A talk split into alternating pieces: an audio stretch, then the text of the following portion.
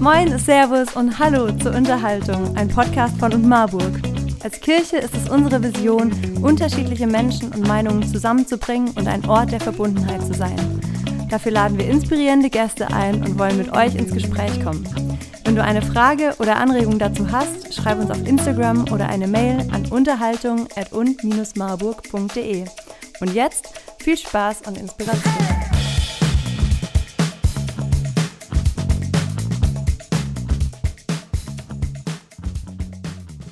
Ja, und damit hallo und herzlich willkommen zur zweiten Folge des beliebten Formats Unterhaltung. Ja, hallo, schön, dass ihr wieder dabei seid. Christian Krass mir gegenüber. Und Tim Guttenberger, hallo. Halli, hallo. Letzte Folge haben wir euch ein bisschen mit reingenommen in unsere Biografie und auch über das Thema Digitalität und Kirche gesprochen.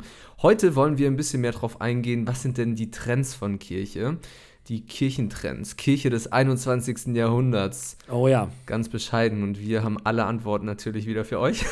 und wir haben euch noch ein bisschen Content von und mitgebracht, wie wir das leben wollen, wie wir das bauen wollen. Deswegen seid gespannt auf die nächsten 40 Minuten mit uns. Genau, auch vielen Dank für alle Fragen und Rückmeldungen, für alle Vorschläge an Gästen. Wir sind auch schon gespannt auf die nächsten Gäste. Wir haben schon ein paar festgeklopft und ein paar coole Zusagen bekommen. Da freuen wir uns total drauf. Und auch danke an die Fragen. Zum Beispiel kam eine Frage rein, eine sehr gute Frage. Was meint ihr eigentlich mit progressiv? Ja, Tim, was meinen wir eigentlich mit progressiv? Das habe ich mir auch noch mal letzte Folge angehört und gemerkt, ja stimmt, wir haben so ein paar Sachen einfach ein bisschen im Raum stehen lassen, wie das auch so ist bei einem Podcast. Geht ja auch nicht anders, ähm, wenn man nur 40 Minuten hat. Aber wir meinen mit progressiv oder ich meine damit, mein Mentor hat es irgendwie cool auf den Punkt gebracht, Arne Kopfermann, der hat gesagt, er wünscht sich einen Glauben, der nicht wie Eis ist, also in den Aggregatzuständen hat er es beschrieben.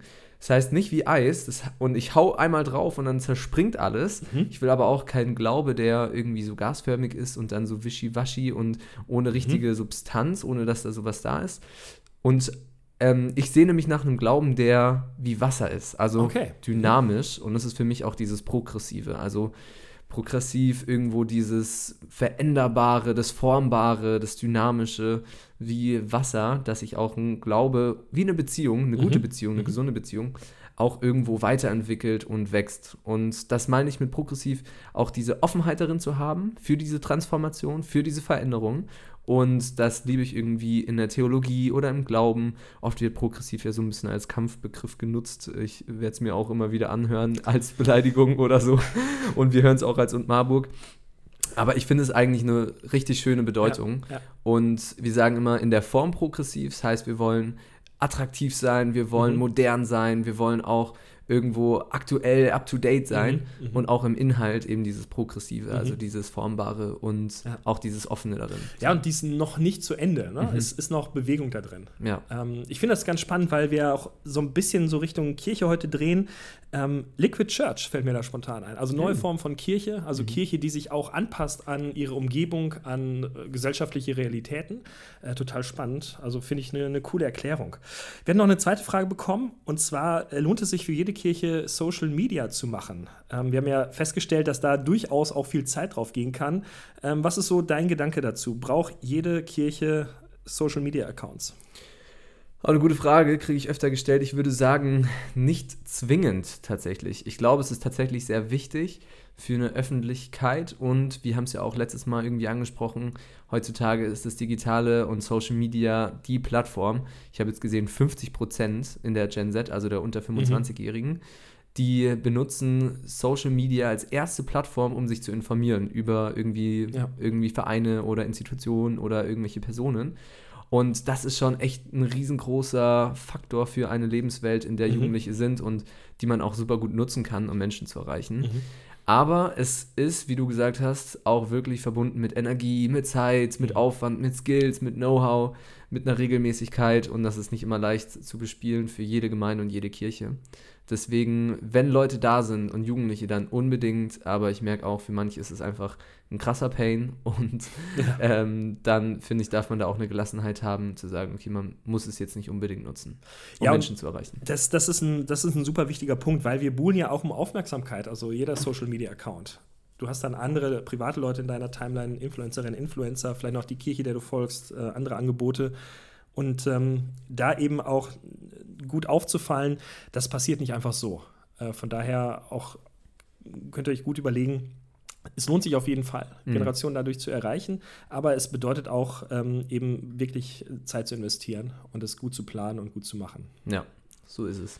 So, eine Frage kam noch rein yes. und Christian, ich war gestern in einem Gottesdienst hier in Marburg und da kam eine auf mich zu und hat gesagt, hey, sie war mal bei uns im Gottesdienst und sie will unbedingt mal wiederkommen, weil sie fand die Welcome Culture, die Welcome Kultur okay. so cool bei uns, dass sie sich richtig wohlgefühlt hat und deswegen kam hier auch eine Frage rein, die passt dazu.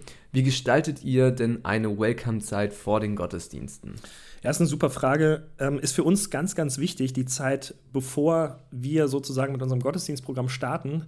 Ähm, wir haben den Gottesdienst so in drei Phasen geteilt: in, in Welcome, in Experience und in Social. Und wir sagen, wenn du schon reinkommst äh, zu uns in die Gottesdienste, dann bist du in einem Gottesdienst. Also auch diese Welcome-Zeit soll Teil des Gottesdienstes sein. Nicht einfach nur ein nettes Vorprogramm, sondern da passiert schon ganz viel. Dort äh, wollen wir Leute miteinander vernetzen. Ähm, wir laden sie ein auf einen Kaffee, Heißgetränk oder ein, kaltes Getränk, sodass sie sich wirklich auch gewertschätzt fühlen, dass sie sagen, es ist so cool, dass ihr da seid, ähm, kommt an.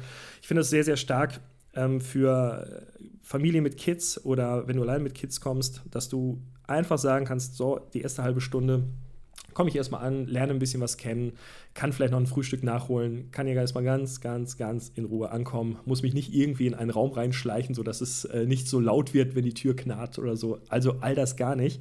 Und wir haben ja auch eine äh, Nintendo Switch, wollen ja verschiedene Leute äh, zusammenbringen, äh, im Gaming zusammenbringen, dort mit verschiedenen Generationen auch abhängen. Und wir merken, wie gut es angenommen wird. Also wie früh auch Leute da sind, diese halbe Stunde äh, mhm. von 10.30 Uhr bis 11 Uhr.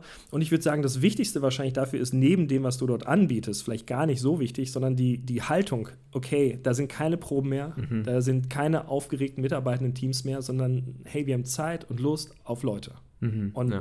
wertschätzen diese erste halbe Stunde.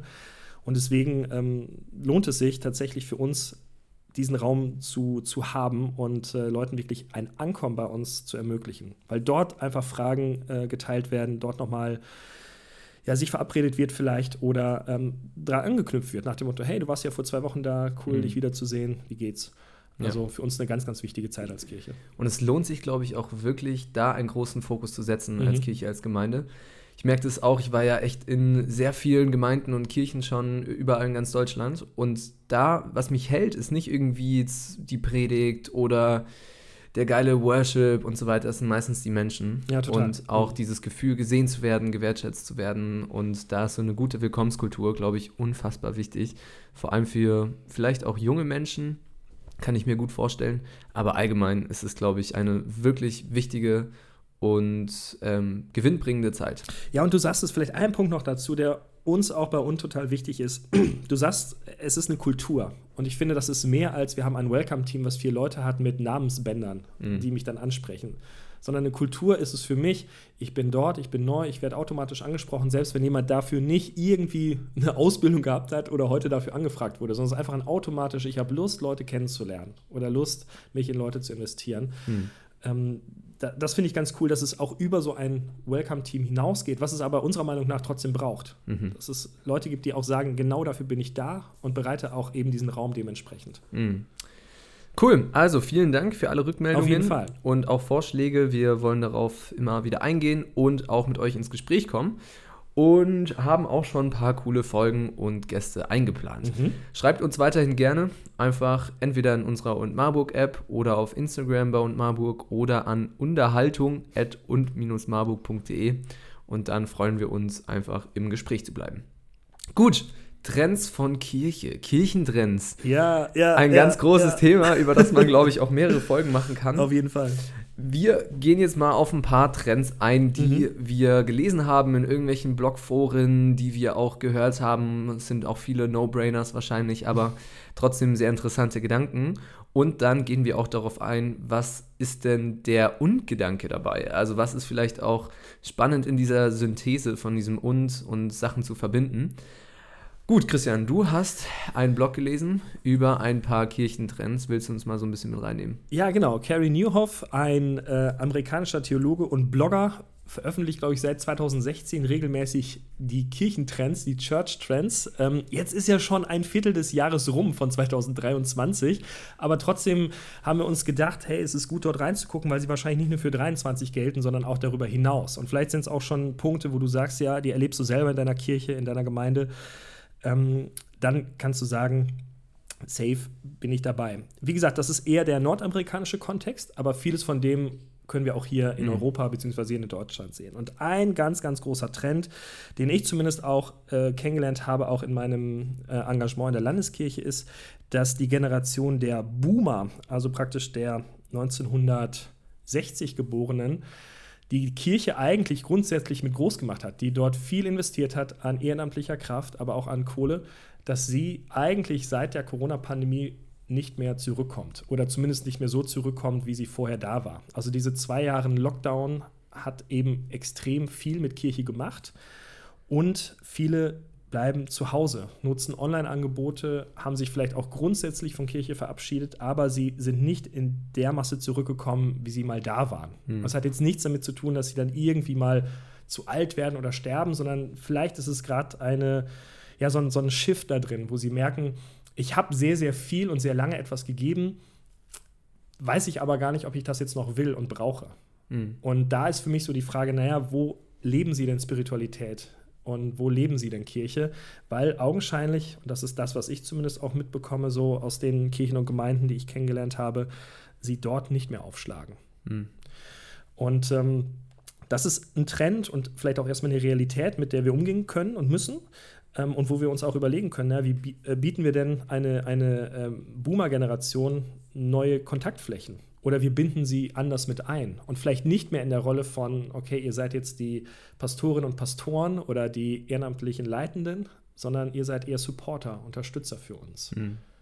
Also sie bekommen, glaube ich, dort ein neues Standing in Kirche, aber wir müssen es eben im Blick haben, weil zumindest würde Carrie Newhoff das sagen, sie nicht von selbst einfach zurückkommen. Mhm. Sie sind erstmal woanders und dort müssen wir sie eigentlich auch ansprechen, wenn wir das wollen. Und auch eine ganz wichtige Altersgruppe, einfach natürlich einmal finanziell, ist einfach so, aber auch diese Erfahrung, ein riesengroßer Erfahrungsschatz, auf den sie zurückgreifen.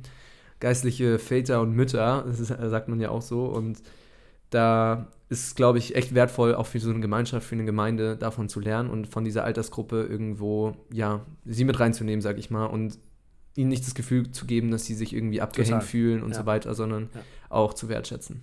Ja, und vielleicht auch für diese Generation, die sich dann überlegt, okay, wie möchte ich mich in Zukunft in Kirche investieren oder vielleicht auch in einzelne Personen investieren, die heute äh, Kirche gestalten.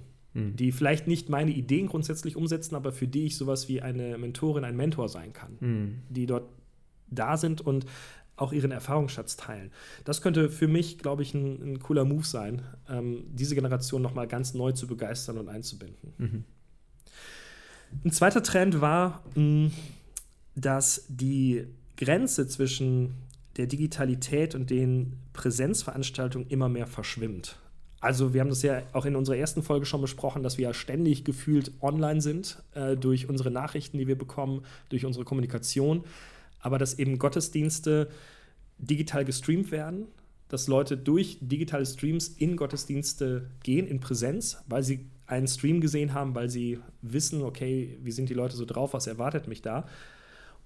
Und das erleben wir auch durch unsere App und den, den hohen Zuspruch, den diese App erfährt, dadurch, dass viele Leute sich dort registrieren und Nachrichten schicken, dass Kommunikation auch über den Sonntag hinaus weitergeht. Ja. Also wir trinken am Sonntagmorgen entspannten Kaffee zusammen in dieser Welcome-Zeit, feiern gemeinsam Gottesdienst und sind trotzdem in der Woche noch in Kontakt über Themen, die wir dort angesprochen haben, mhm. wo ich einfach mal nachfragen kann, wie geht es dir damit und äh, kann ich noch was für dich tun. Das heißt, Kirche ist eigentlich immer mehr verfügbar jederzeit, wenn du das willst, über digitale Möglichkeiten. Und diese Präsenzräume werden dadurch immer stärker, weil du neben der Digitalität einfach glaube ich, eine große Sehnsucht hast, dich wieder in Präsenz zu sehen. Mhm. Dich einfach mal zu drücken, in den Arm zu nehmen, mhm. dich trösten zu lassen, dich ermutigen zu lassen. Und all das zusammengenommen, das heißt, eine Kirche oder ein Kirchentrend für 2023 wäre für mich eine Kirche, die sowohl in Präsenz als auch in der Digitalität einen guten Auftritt hat und Leute verbinden kann. Ja, absolut.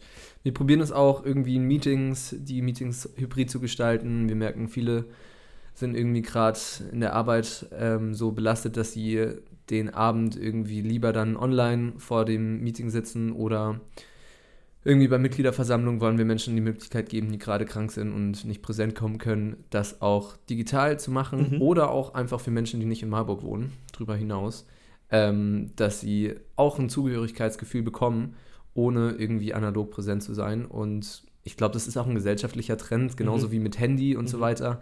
Das ist irgendwie schwer, das zu trennen, analog und digital. Das gehört einfach mittlerweile so zu unserem Leben dazu, mhm. dass diese Grenze allgemein einfach immer weiter verschwimmen wird. Und genau, wir irgendwie auch als Kirche mit Formen und mit irgendwelchen Angeboten auch darauf eingehen können. Das stimmt und ich finde, wir sind ja gerade so ein bisschen in der Idee, naja, welche Arbeitsbereiche haben wir, welche Teams haben wir, welche zukünftigen Aufgaben kommen auf uns zu und dann auch bewusst zu gucken, naja, das sind ja nicht alles Sachen, die hier vor Ort in Marburg stattfinden müssen. Mhm. Wenn ich an Mitarbeit denke, dann denke ich natürlich erstmal, naja, habe ich hier Leute in Marburg, die mitarbeiten. Mhm. Ähm, aber dadurch, dass wir ja diese hybride Kirche wirklich sein wollen und auch dementsprechend gar nicht diesen nur Ortsbezug Marburg haben, kann es auch sein, du bist egal wo, möchtest gerne mitarbeiten, auch dafür Möglichkeiten zu schaffen.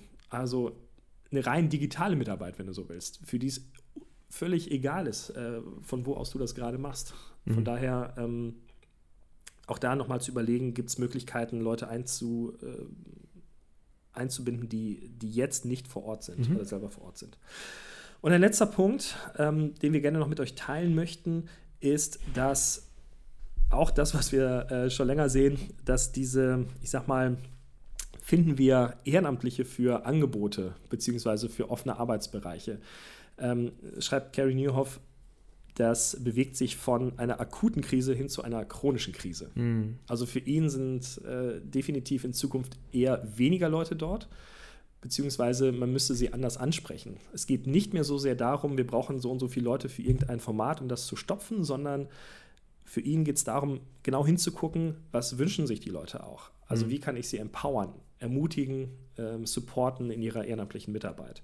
Und das finde ich auch einen ganz spannenden Gedanken, dass wir gar nicht so sehr danach gucken, okay, welche Lücken müssen wir jetzt schließen, sondern wen habe ich da und wie kann ich diese Leute ermutigen, ähm, weiterzumachen, erstmal vielleicht sogar.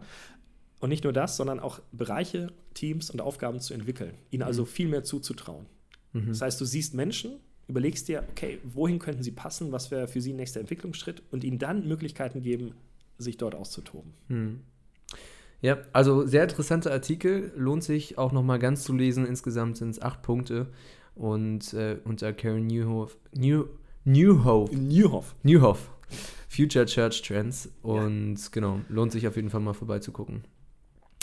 Ähm, zum Beispiel eine Sache, die will ich auch nochmal kurz, das war der Punkt 6, den finde ich auch nochmal sehr interessant, dass Content Curation will matter as much as Content Creation. Mhm. Also er meint damit, dass es gibt so viel Content heutzutage und wir sind auch so viel Content gewöhnt durch Podcasts wie diesen hier zum Beispiel.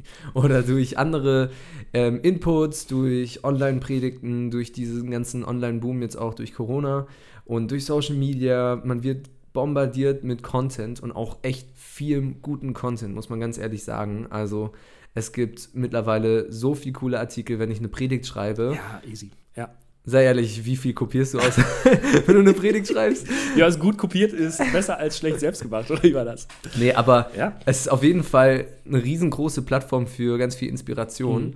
Und das finde ich irgendwie super wichtig, diesen Content auch zu sammeln und irgendwie auch positiv zu nutzen. Total. Sein eigenes Ding natürlich irgendwo auch draus zu machen, aber auch nicht nur in diesem Hustle immer zu sein, mhm. jetzt den neuesten Content zu erstellen, mhm. sondern auch vielleicht mal Content äh, wieder zu benutzen oder auch zu deuten. Ich glaube, das mhm. wird auch noch ganz wichtig, mhm. weil wir einfach ganz viele Meinungen hören durch das mhm. Online und Digitale, dass wir auch lernen müssen, diesen Content irgendwie ja damit umzugehen und ähm, zu reflektieren. Also bräuchten wir viel mehr Reactions eigentlich auch ein bisschen. Ja. Wir können ja mal Reaction-Videos machen. Alles klar, das nächste Ding.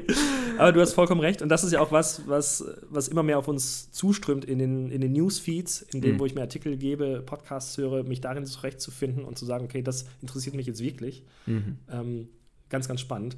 Und das versuchen wir auch zum Beispiel in unserer App, wo wir versuchen, jetzt nicht alles selber dort zu gestalten, sondern auch gute Angebote zu verlinken, äh, wo wir denken, da ist echter Mehrwert für Marburg drin. Schaut es ja. euch gerne mal an. Yes. Alright, ja, vielen Dank. Und jetzt fände ich es spannend, auch nochmal zu überlegen, okay, was ist denn auch das, wo wir in Deutschland, hier in unserem Kontext, in unserer Gesellschaft, auch Potenzial sehen für so eine Kirche der Zukunft. Ja. Und das ist auch irgendwo verbunden mit unserem Namen und, habe ich immer das Gefühl, beziehungsweise haben wir ja viele Leute, die sich viel Gedanken drüber die, gemacht die haben. Die uns im Und. genau. Und ich habe mal ein paar ähm, Synthesen rausgesucht, also ja. ein paar uns, die für mich das beschreiben, was total viel mhm. Potenzial hat für so eine Kirche der Zukunft. Und zwar einmal sehe ich, und das haben wir auch in der letzten Kirche schon so ein bisschen anklingen lassen, in dieser christlichen Landschaft gibt es Kirchen, die sind super stark. In der Landeskirche zum Beispiel über Gerechtigkeit und Bewahrung der Schöpfung und Frieden zu reden, aber auch zu handeln und super viel diakonische Arbeit machen. Ähm, aber oft wird irgendwo diese Lebendigkeit in der Spiritualität, in diesen Formen, mhm. So ein bisschen mhm. vermisst. Mhm. Und auf der anderen Seite gibt es Freikirchen, die sind super on fire, all passionate about Jesus und ähm, haben, also das will ich jetzt nicht pauschalisieren, die haben auch soziale ähm, Projekte und Angebote und so weiter. Aber da kommt irgendwie das Politische manchmal mir ein bisschen zu wenig. Also Christsein mhm. auch irgendwie mhm. zu verstehen mit einer Weltverantwortung, mit Gerechtigkeit. Und das sehe ich ja auch in ja. unserer Generation. Also die da so sensibel ist, ja. die sich so dafür einsetzt, dass diese Formen von, ey, du brauchst nur Jesus und alles ist gut, ja. nicht mehr so richtig funktionieren. Also es ist jetzt sehr ähm, pauschal ausgedrückt, aber ich sehe das echt oft, wenn ich in irgendwelchen Kirchen bin. Und da wünsche ich mir dieses und, also dieses sich für Gerechtigkeit, für Weltverantwortung einsetzen und eben auch diese Lebendigkeit im mhm. Glauben, dieses mhm. Martin Benz zitiere ich ja immer gern, Shoutout, der sagt, progressiv glauben und geisterfüllt leben. Ja. Das geht für mich in so eine ähnliche Richtung, dass wir ähm, dieses ja, geisterfüllte, dieses Heiligen Geist Raum geben in unserem Gottesdienst, in unserem Leben, diese Beziehung mit Jesus und Jüngerschaft mhm. irgendwo auch mhm. ernst nehmen und gleichzeitig aber das in einer Offenheit, in einer Weite denken dürfen und glauben dürfen. Und das ist für mich ein ganz, ganz wichtiges und, dass ich oft vermisse in, in vielen Kirchen oder ich mir mehr wünsche. Und ich glaube, dass total viel Potenzial hat und ich immer wieder höre in allen möglichen Gesprächen, fast jede Woche, ähm, habe ich Gespräche mit Leuten, die sich genau das wünschen, diese Symbiose zwischen einmal diesen Gerechtigkeit mhm. und Weltverantwortung und eben dieses Geisterfüllte auch und das hängt für mich irgendwie sehr stark zusammen. Ja, es ist ein, ein starker Gedanke, finde ich. Mhm. Also wenn ich zum Beispiel so denke an die evangelische Kirche Deutschland, ähm, da denke ich nicht sofort an, oh ja, so persönliche Spiritualität und so on fire und so. Ähm, aber da denke ich so an äh, Seenotrettung mhm. ähm, mit ihrem, mit ihrem äh, ich glaube, mittlerweile zweiten oder dritten Schiff sogar, mhm. ähm, was sie mit supporten und wo sie Menschen real aus dem Mittelmeer retten. Ja.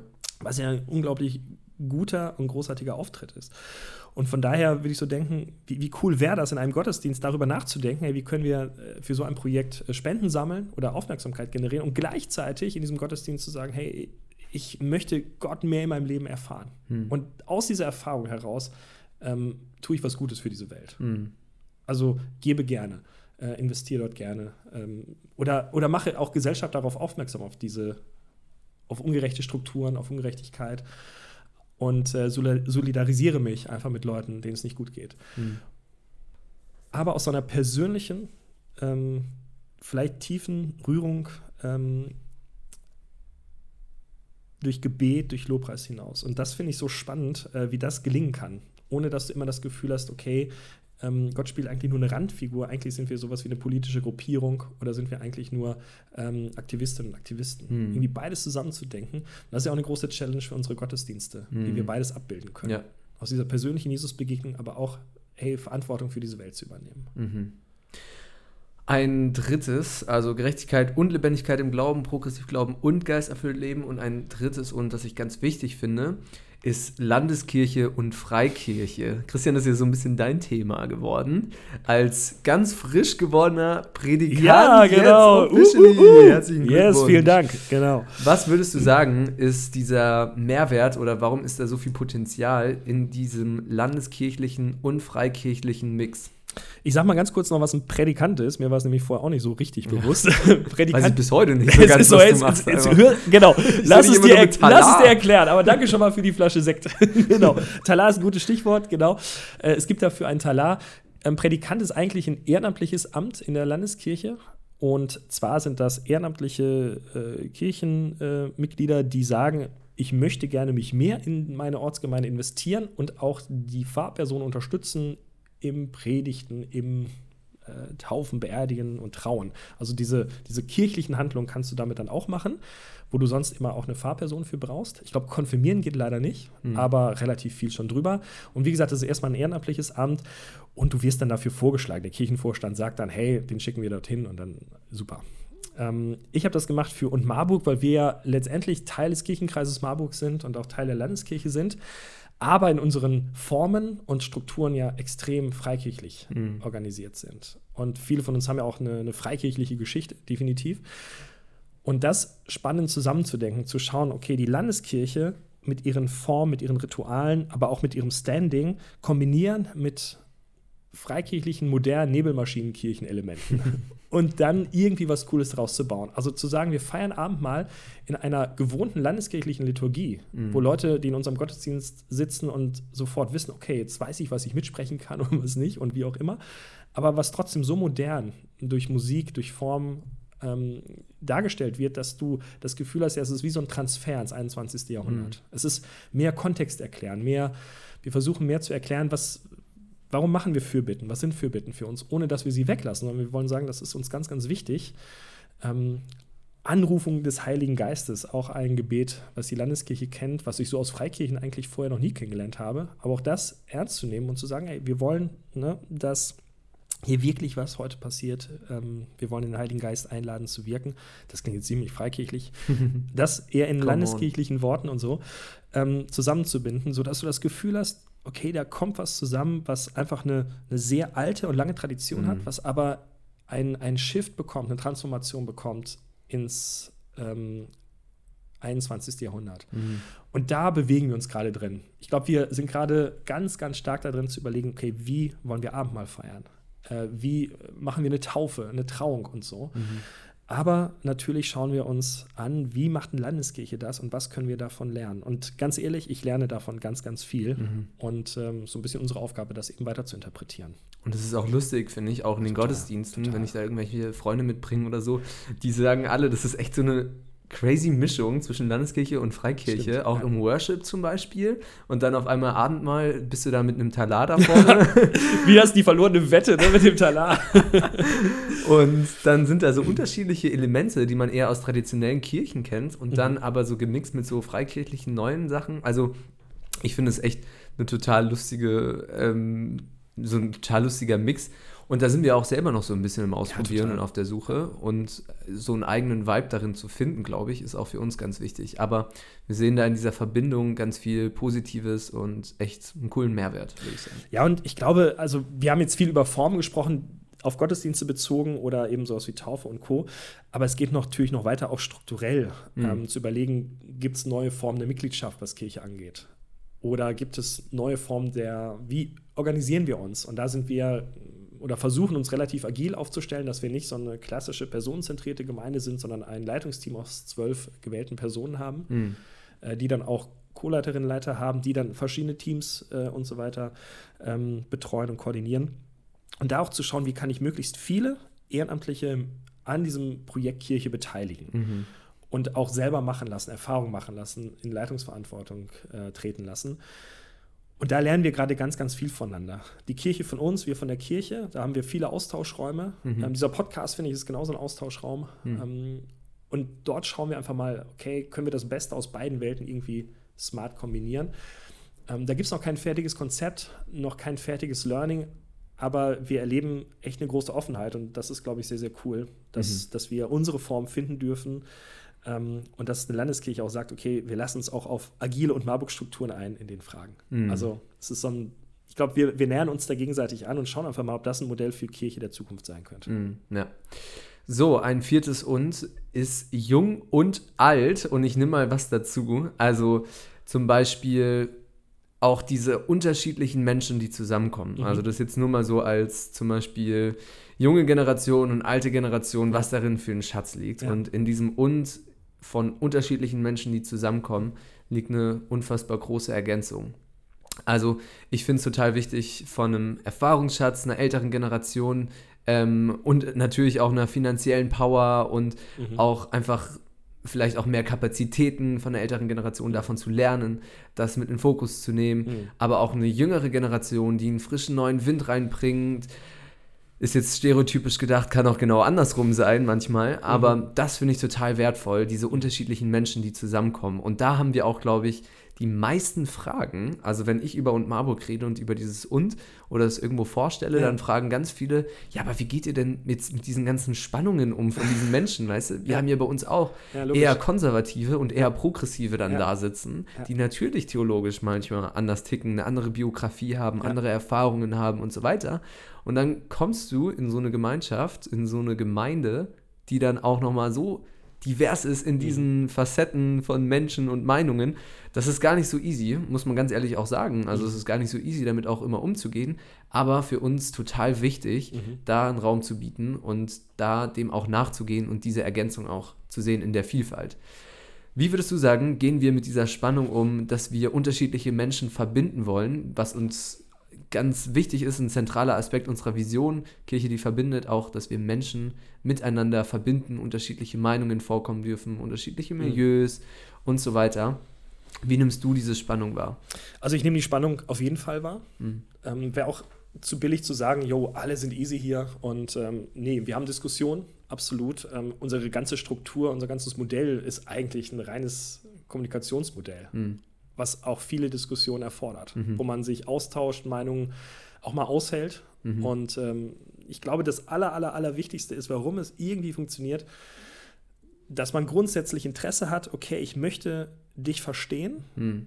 und ich möchte, oder anders, wir haben einen Raum, wo wir uns diese Vielfalt, wo wir das erstmal aushalten können, wenn wir uns auf so gewisse Grundprinzipien einigen, wenn wir dieses und wirklich wertschätzen also ein bisschen aus dieser Echokammer heraustreten und das auch nicht geil finden, was vielleicht jemand anderes sagt, aber grundsätzlich sagt, okay, ja, das höre ich.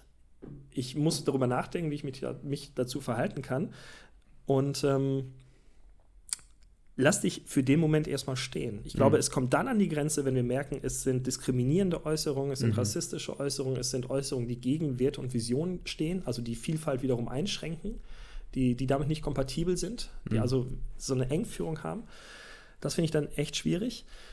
Aber ich glaube, auch so Formate wie Theo Talk ähm, und auch Talks an einem Community-Sonntag über alle möglichen Themen können hoffentlich einen Horizont erweitern, sich mit Themen grundsätzlich zu beschäftigen. Mhm. Also für uns ist es zu wenig zu sagen, okay, wir predigen jetzt und bitte nimm das an, fertig, mach einen Haken hinter, äh, das glaubst du jetzt, sondern es ist eher eine Einladung, ja, ich höre das und ich kann mich dazu verhalten, ich mhm. kann darauf reagieren. Ich kann es cool finden oder nicht, ich kann darüber diskutieren. Aber es braucht irgendwie Austauschräume. Und diese Austauschräume zu moderieren und anzubieten, das ist, glaube ich, so unsere Aufgabe dann da drin, wenn wir das struktur strukturell denken von uns Mhm. Aber die innere Einstellung nochmal, würde ich immer noch sagen, ja, ich möchte erstmal ähm, eine andere Person verstehen. Mhm. Also ich möchte mich damit auseinandersetzen. Ja. Und das ist eine Kulturfrage, und das ist weniger eine Frage von, können wir es irgendwie strukturell äh, umsetzen. Und ich würde schon auch sagen, ein Wert, der indirekt sehr wichtig für uns geworden ist, ist unser beliebter Begriff Ambiguitätstoleranz. Ja, genau. Ein wirklich wichtiger Wert, der gesellschaftlich ja auch so wichtig ist. Ambiguitätstoleranz heißt, dass wir unterschiedliche Meinungen, Ambiguitäten haben und die auch stehen lassen dürfen und können und dass wir nicht ähm, andere Meinungen jetzt direkt, nur weil wir sie hören, übernehmen müssen, sondern dass wir auch andere Meinungen und Menschen auch stehen lassen können. Du hast schon eine Grenze genannt, zum Beispiel Diskriminierung und so weiter. Da würden wir natürlich auch eine Grenze setzen. Aber es ist ein gesamtgesellschaftlicher Wert, der immer wichtiger wird, glaube ich auch, in unterschiedlichen Positionen und so viel mediale, digitale Aufmerksamkeit und was man alles mitbekommt, dass man eben auch eine Ambiguitätstoleranz entwickelt. Und allgemein finde ich das eine gesellschaftliches, also Gemeinde als gesellschaftliches Format so spannend und wichtig, auch mhm. für einen Dialog oder für Räume, wo man auch mit anderen Milieus und Menschen in Kontakt kommt. Also das kenne ich sonst fast nirgends von keinem Format oder mhm. vergleichbarem ähm, Produkt oder, oder Angebot oder so, dass so viele unterschiedliche Menschen zusammenkommen und ja, ins Gespräch kommen automatisch ja. durch irgendwelche Inhalte. Genau, also die, die Frage ist so, warum versammelst du dich? Mhm. Und ich glaube, auch da gibt es unterschiedliche ähm, Ideen, warum Leute zum Beispiel einen und Marburg-Gottesdienst besuchen ja. oder eine Veranstaltung besuchen. Aber sie kommen zumindest zusammen. Und ich würde auch sagen, Gemeinde ist ein spannendes äh, gesellschaftliches Konstrukt. War es auch damals schon vor 2000 Jahren, ist es heute nach wie vor. Mhm. Und würde ich auch genauso teilen. Es, es sind viele Leute, die zusammenkommen aus verschiedensten Schichten, Milieus. Und trotzdem verbindet sie ja irgendetwas. Mhm. Vielleicht ein ideeller Wert oder die Frage nach. Ähm, ein Glauben halt. Genau, nach also Glauben, Glauben nach einem guten etwas. Leben oder ja. einfach nur zu sagen, ich trinke halt Sonntagmorgens gerne einen Kaffee mit Leuten. Ja. Und, und das zu moderieren, das ernst zu nehmen, ist, glaube ich, ganz, ganz spannend. Ähm, bringt uns aber auch regelmäßig einfach in Diskussionen und Auseinandersetzungen. Mhm. Und äh, natürlich kriegen wir E-Mails und Nachrichten, wo wir dann auch lange versuchen, darauf an zu antworten und nicht einfach zu sagen, nee, mit deiner Meinung hast du halt Pech gehabt, sondern mhm. wir versuchen das schon zu erklären und da in einen Dialog zu treten. Aber es braucht eben Räume dafür, braucht Zeit dafür, Kapazität und grundsätzliches Interesse, das auch auszuhalten. Mhm. Aber dann, wenn das gelingt, ey, dann wäre das gesellschaftlich schon ein spannendes äh, Übungsfeld. Ja. Also mich mit verschiedensten Meinungen auseinanderzusetzen, diese Ambiguität auszuhalten und mich nicht zu verlieren in meiner eigenen Gruppe. Mhm, auf jeden Fall. Und es gibt so eine magische Grenze gesellschaftlich bei, dem, bei der Zusammenarbeit oder dem Kooperieren von Menschen. Und es war historisch schon immer wieder belegbar, dass es so eine Grenze gibt und auch in Gemeinde bei 150 Menschen und Personen. Okay. Richtig spannend. Also ich kenne auch einige Gemeinden, die haben diese Schwelle, bis zu 150 Personen wachsen sie und darüber hinaus wird es richtig schwer. Okay. Also die sich irgendwo mhm. zugehörig fühlen, angebunden fühlen und so weiter. Und das habe ich jetzt in einem historischen, geschichtlichen Buch gelesen von Harari. Ich muss mir schon auf die Lippen Das ist schon geschichtlich ich, und historisch. Ja, auf jeden Fall. Also eine kurze Geschichte der Menschheit. Auf jeden Fall, ja. Ähm, wo er einfach diese Strömungen beschreibt heutzutage in unserer Gesellschaft und er auch über diese Schwelle von 150 Personen redet. Und das, was Menschen zusammenhält, ist ganz oft der Glaube. Glaube mhm. an irgendwas. Also mhm. kann religiös sein, kann jetzt aber auch was anderes sein, ja. kann jetzt der Glaube an BMW sein oder so, an, an dieses Unternehmen, an diese Firma. Mhm. Aber ich merke das auch, dass Glaube bei uns in der Mensch, bei uns Menschen irgendwie was auslöst, mhm. ein, eine Verbindung, einen Zusammenhalt, eine Verbundenheit. Ich kenne es, wenn ich reise, dann besuche ich Kirchen und habe das Gefühl, das ist mhm. irgendwie Familie ja. für mich. Ja. Und das ist auch wirklich ein Wert. Und ich würde natürlich auch sagen, dieser Jesus, ähm, da, da ist vielleicht noch, noch mehr, mhm. das uns wirklich verbindet und das einfach eine krasse Power hat, auch unterschiedliche Menschen zu verbinden. Ja, total. Und dann auch äh, diesen Deutungsraum zu überlassen, okay, an was glaubst du? Ja. Was ist so deine, deine Brille, die du aufhast, wenn du da drauf guckst? Und ich, und ich will da, da über, also das will ich wirklich glauben, dass uns nicht eine Hermeneutik verbindet mhm. oder irgendwie eine Ethik, sondern dass uns wirklich dieser Jesus mhm. verbindet.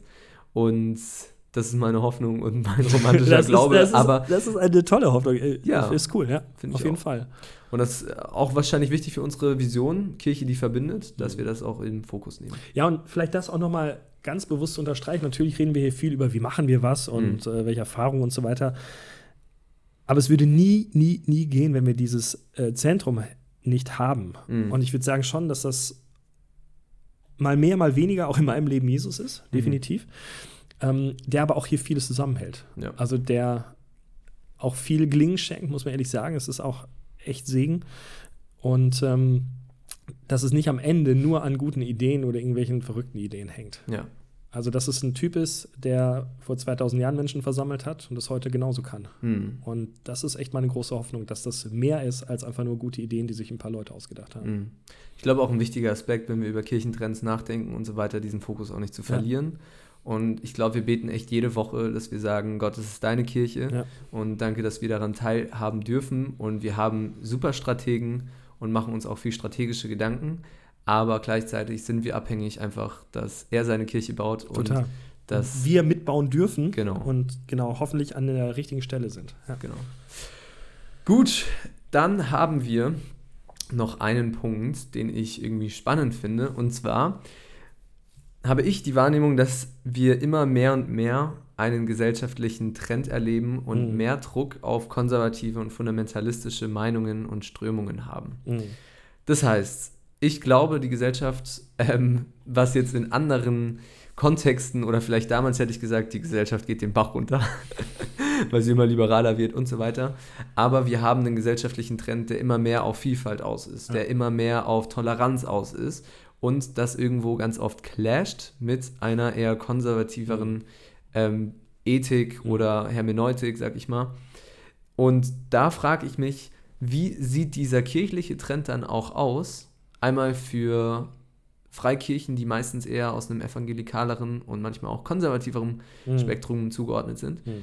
Und wie gehen Freikirchen damit um? Weil ich meine, auf der einen Seite ist es uns allen, allen klar, Landeskirche, es gibt immer mehr Austritte, mhm. ähm, viele Menschen fühlen sich irgendwie nicht mehr verbunden ja. mit der Kirche, mit der Institution, ja.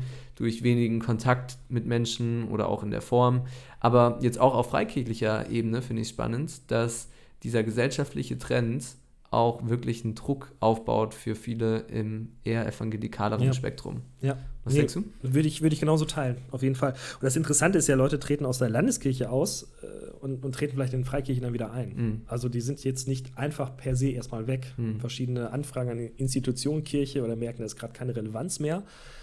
Ich glaube, unter jungen Erwachsenen ist Kirchensteuer auch ein großes Thema. Mhm. Äh, also so bringt mir das wirklich. Aber sie sind jetzt nicht weniger spirituell suchend. Mhm. Ich denke, okay, da kann Kirche eigentlich auch, hat ein großes Angebot, aber mhm. es wird nicht so wahrgenommen. Ähm, und ich erlebe das auch. Ähm, Gesellschaft entwickelt sich ja weiter, ist ja progressiv, ne, steht ja auch da drin, dieses ähm, bleibt nicht stehen an einem Punkt, sondern es geht irgendwie weiter. Gerade heutzutage, wo wir so eine beschleunigte Gesellschaft ja. auch haben, die ja. sich so schnell entwickelt und verändert. Ja, und ähm, vielleicht kann man das ganz, ganz einfach sagen, ähm, dass es eher Rückzugsräume gibt für mhm. Menschen, die sagen, das ist mir zu viel und zu schnell und zu groß und zu unsicher. Und andererseits eher eine, eine weltpositive Sicht. Das ist Chancen, das ist mehr Gerechtigkeit, das ist mehr, ich kann auch so meinen Traum verwirklichen. Und irgendwo dazwischen äh, stecken wir drin und ähm, glaube ich, müssten uns da entscheiden, okay, nehme ich das als eher Rückzugsraum von der Welt also was, wo du vielleicht Gemeinschaften hast, die sagen, ja, wir, wir bauen so ein bisschen eine Art Mauer um diese Welt, aber hinter dieser Mauer bist du erstmal sicher und gerettet mhm. und ähm, das gibt eher so ein Schwarz-Weiß.